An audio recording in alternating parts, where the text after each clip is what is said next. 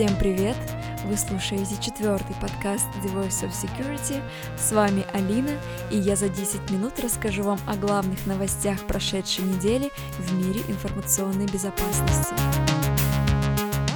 Исследователи безопасности компании Qualys обнаружили четыре уязвимости в операционной системе OpenBSD. Разработчики OpenBSD подтвердили уязвимости, а также опубликовали патчи менее чем за 40 часов. Одна из уязвимостей связана с ошибкой в системе аутентификации в OpenBSD.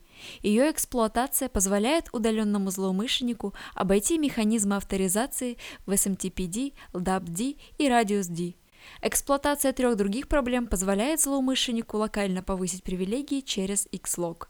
Эксплуатация второй проблемы позволяет участнику группы Auth запустить код с правами суперпользователя при авторизации через S-Key или YubiKey.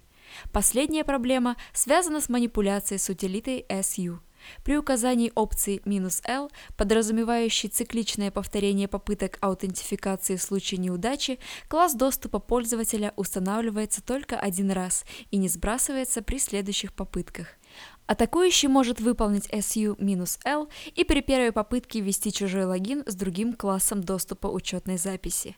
При следующей авторизации пользователю будут установлены лимиты, соответствующие классу доступа пользователя во время предыдущей попытки. И перейдем к следующей новости. Исследователи из Университета Нью-Мексико обнаружили уязвимость, затрагивающую Ubuntu, Fedora, Debian, FreeBSD, OpenBSD, macOS, iOS Android и другие операционные системы на основе Unix. Проблема позволяет прослушивать, перехватывать и вмешиваться в работу VPN-соединений. Она состоит в реакции операционной системы на неожиданные сетевые пакеты – Атакующий может использовать уязвимость для обнаружения деталей о состоянии VPN-подключения пользователя. Атаки могут выполняться от лица вредоносной точки доступа или маршрутизатора. Также злоумышленник может присутствовать в той же сети, чтобы определить, подключен ли другой пользователь к VPN, узнать его виртуальный IP-адрес, назначенный сервером, определить, подключена ли жертва к конкретному сайту. Исследователи утверждают, что им также удалось определить точную последовательность пакетов в определенных VPN-соединениях, которая может использоваться для инжекта в поток TCP данных и перехватывать соединения. Подчеркивается, что атака работает против OpenVPN, WireGuard, и IKE версии 2 IPsec и так далее, поскольку сама используемая технология VPN не имеет значения, равно как и использование IPv4 или IPv6. Отчет исследователей содержит также возможные меры, которые могут применить владельцы серверов, такие как включение Reverse Pass Filtering, Bagon Filtering, шифрование размера пакета и тайминг. Отмечается, что атака не является простой для выполнения, поэтому это исключает сценарий массовой эксплуатации, пока не будут доступны исправления.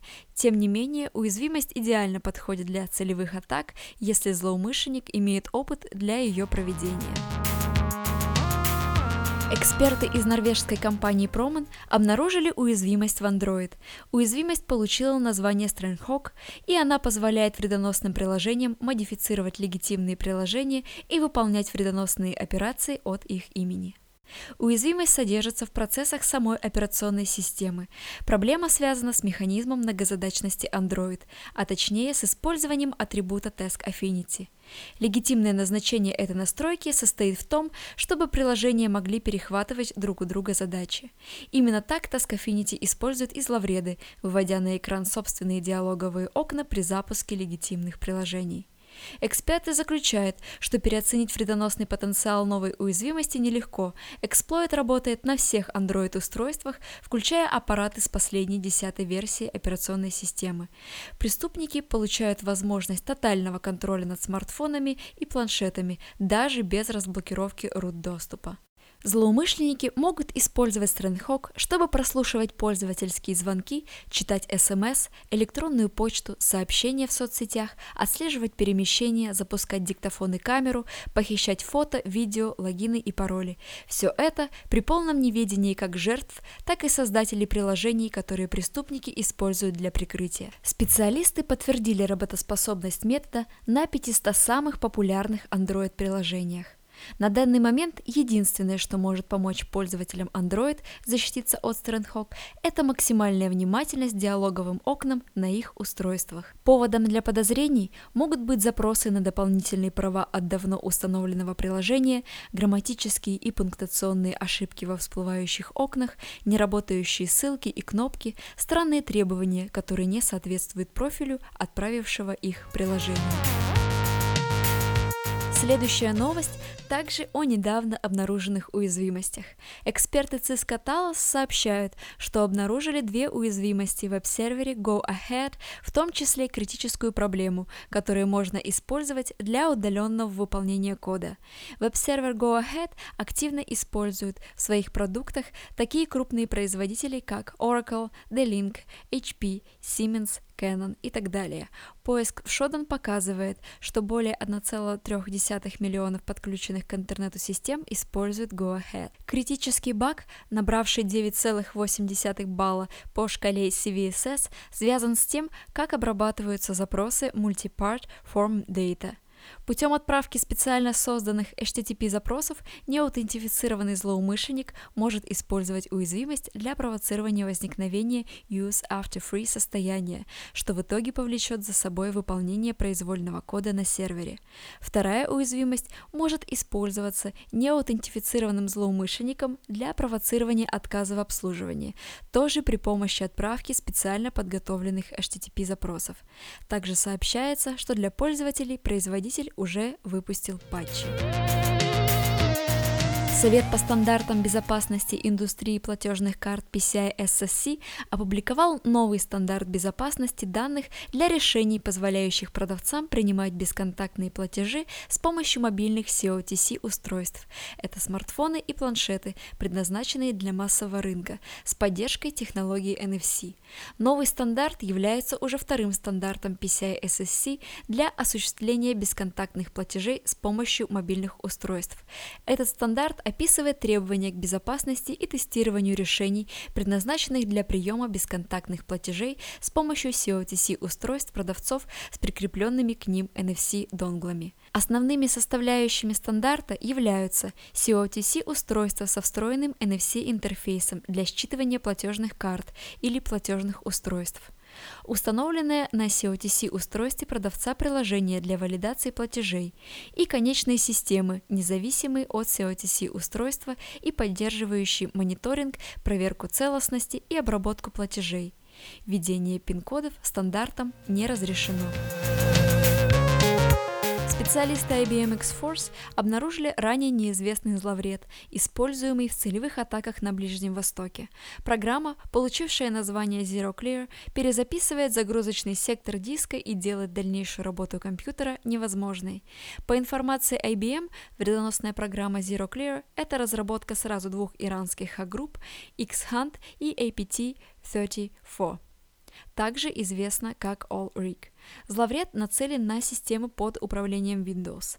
На заключительном этапе атаки Zero Clear устанавливает в целевую систему легитимную утилиту LDOS RODisk, при помощи которой стирает MBR сектор жесткого диска. Драйвер LDOS не имеет подписи разработчика Windows и устанавливается под прикрытием Turla Driver Loader TDL, Киберпреступники используют тактику Living off the Land, применяя системные процессы Windows, а также PowerShell сценарии, чтобы оставаться незамеченными на инфицированной машине и заражать другие устройства, подключенные к домену. Похожую тактику ранее использовал другой известный вайпер Shamoon, созданный другой иранской группировкой APT-33. Пока не ясно, участвовала ли эта группировка в создании Zero Clear.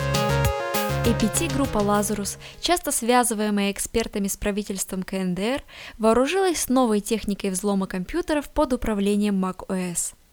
Аналитик ИБ-компании K7 Computing обнаружил первое в арсенале Lazarus вредоносное ПО, выполняющееся в памяти Mac. Подобные бесфайловые программы работают исключительно в оперативной памяти компьютера, что позволяет им успешно обходить антивирусные решения, ищущие вредоносные файлы на жестких дисках.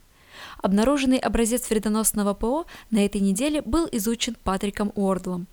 По его словам, вредонос является новым витком в развитии тактик, используемых Lazarus для незаметного заражения компьютеров. Как и в других вредоносных операциях Lazarus, новая атака начинается с установки жертвы вредоносного ПО, замаскированного под легитимное предложение для трейдинга криптовалют.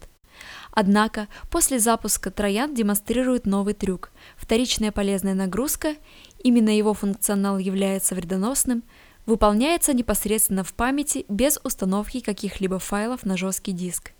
Как пояснил Уордл, для этого вредонос сначала загружает и расшифровывает полезную нагрузку, а затем с помощью вызовов API в macOS создает так называемый образ файлового объекта. Это позволяет вредоносу запускаться в памяти, как если бы он был установлен локально.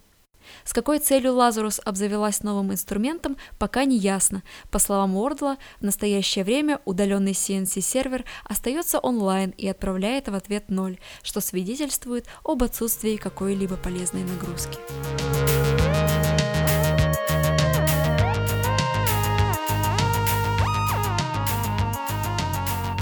И на этом у меня все. Ссылки к новостям вы найдете в описании к подкасту. Все ваши пожелания и предложения, а также если я пропустила какую-то важную новость, просьба отправить мне в Телеграм. Спасибо большое за внимание. Безопасной вам недели.